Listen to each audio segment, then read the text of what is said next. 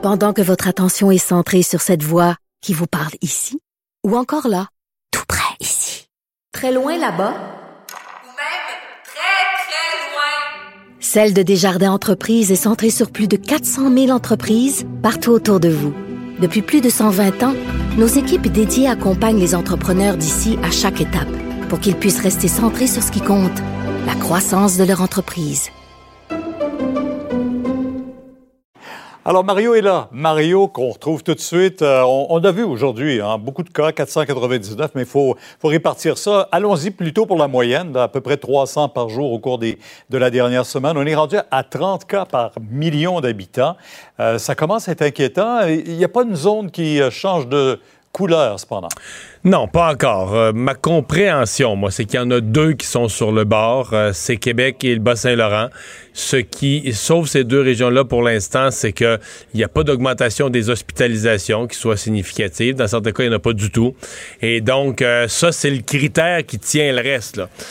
par contre, je parlais aujourd'hui, un des médecins du, du Bas-Saint-Laurent qui m'expliquait, c'est parce que la première génération de cas, c'était des jeunes 15, 20, 25 ans, pas juste des jeunes, des très très jeunes.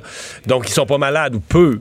Mais si la, prochaine contamination, ces jeunes-là, évidemment, ils ont un travail, ils ont des parents, ils reviennent à la maison.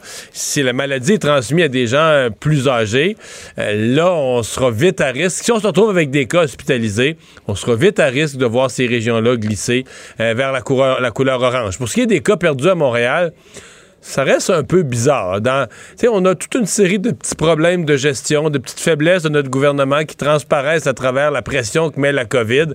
Et là, on nous dit aujourd'hui à Montréal, ben, dans les, quatre derniers jours, le nombre de cas que vous aviez, là, il en manquait à peu près entre 50 et 60 chaque jour et qui n'avaient pas été répertoriés. Qui pas été... Bizarre. Et c'est long avant que les gens aient les résultats aussi, parce que les tests, ça devient tout un problème à gérer. On sent le ministre un peu impatient, comme l'avait déjà été euh, sa prédécesseur, Mme McCann aussi, il euh, faut le rappeler, dans la première vague. Oui.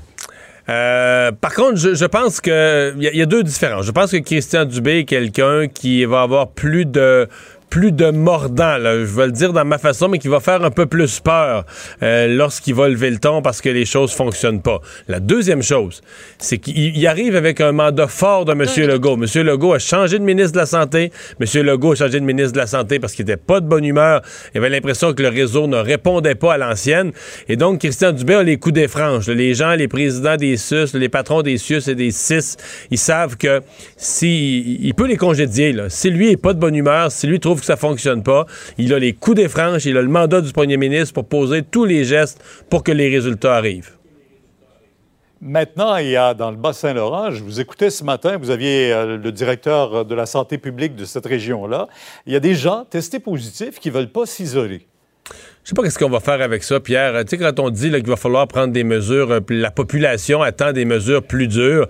Bon, on, a, parlé de comportement un peu... Euh, des, gens un peu désinvoltes. Non, non, non, même pas des, gens un peu désinvoltes qui disent Ah, il n'y a pas beaucoup de corps. Je remonte il y, a trois semaines, il n'y a pas beaucoup de corps. Je fais des petits parties. Ça, c'est pour dire c'est de la négligence mineure, c'est un petit peu d'insouciance.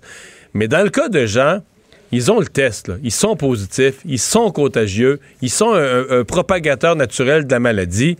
Et là, le directeur de la santé publique dit leurs propres amis viennent décourager et envoie à la santé publique des, des captures d'écran de leurs réseaux sociaux. il vient de publier des, des, photos. Il est dans un party. Il a été testé positif hier, avant hier. Puis présentement, il est avec d'autres gens. Il est dans un party. Là, c'est un niveau d'irresponsabilité, c'est un niveau de négligence euh, qui est grave, à mon avis, qui va devoir être sanctionné. La santé publique va devoir avoir les pouvoirs, avec la police au besoin. Quelqu'un qui est testé positif, puis qui prend pas les mesures, qui collabore pas, qui se met pas en quarantaine, euh, c'est le genre de geste qui va devoir être, être sanctionné. Si on veut être sérieux et montrer du sérieux à freiner la pandémie, à éviter que des régions comme ça passent au code orange avec toutes les complications qui viennent avec, peut-être des entreprises qui vont faire faillite, à un moment donné, il faut que la responsabilité de l'individu, s'il n'est pas capable de la prendre tout seul, il faut qu'elle lui soit imposée. Mario, on vous écoute demain 10h sur LCN. Au revoir. Merci. Au revoir. Alors Vincent, euh, on revient donc sur cette, euh, cette tragédie qu'il y a eu hier alors qu'un automobile a foncé sur le trottoir à Montréal-Nord.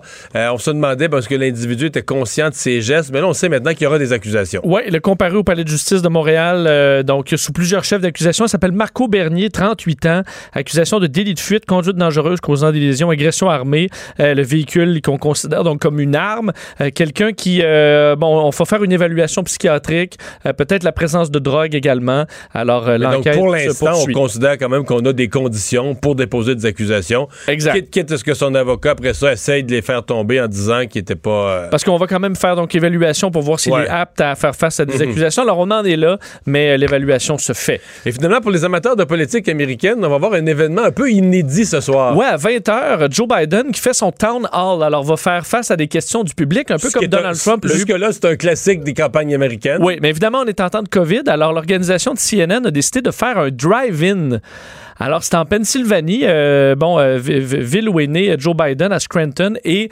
euh, la foule, ce sera des voitures comme au cinéparc. Et Anderson Cooper va inviter des gens à venir poser leurs questions. de leur auto, Mais je, me demandais si on allait faire un chemin pour se rendre en voiture au micro ou si on va juste marcher. Ça, je l'ai pas vu. Mais c'est vraiment un stationnement. On a à peu près une centaine d'invités. En auto. en auto. Ils pourront être à côté de leur voiture, mais ou dans la voiture. Et à la radio, ils vont écouter ce que, ce que Joe Biden dit, comme aussi cinéparc. Alors, ce sera un peu particulier. C'est à 20h ce soir et Joe Biden, faut dire, il a fait souvent de petits discours Mais Pour les caméramans, pour l'équipe qui essaie de, rendre une image de tout ça, je comprends que l'image de Biden va être assez simple à aller chercher, mais le reste, il me semble c'est un peu sportif, des autos. On risque de voir beaucoup de voitures américaines. Je sais pas si on a choisi, euh, choisi ça. Mais entre autres, Biden, qu'on a souvent vu dans des trucs préparés, ben là, euh, faut que ça se passe bien toi, ce soir. toi, tu penses pas qu'il est à son meilleur dans l'improvisation, là? Hein? Ben, on verra. On va sortir son côté très empathique. Donald Trump, ça n'a pas super bien été son town hall. Alors, on verra pour euh, Joe Biden ce soir, 20h. Merci Vincent, merci à vous d'avoir été là. On se retrouve demain.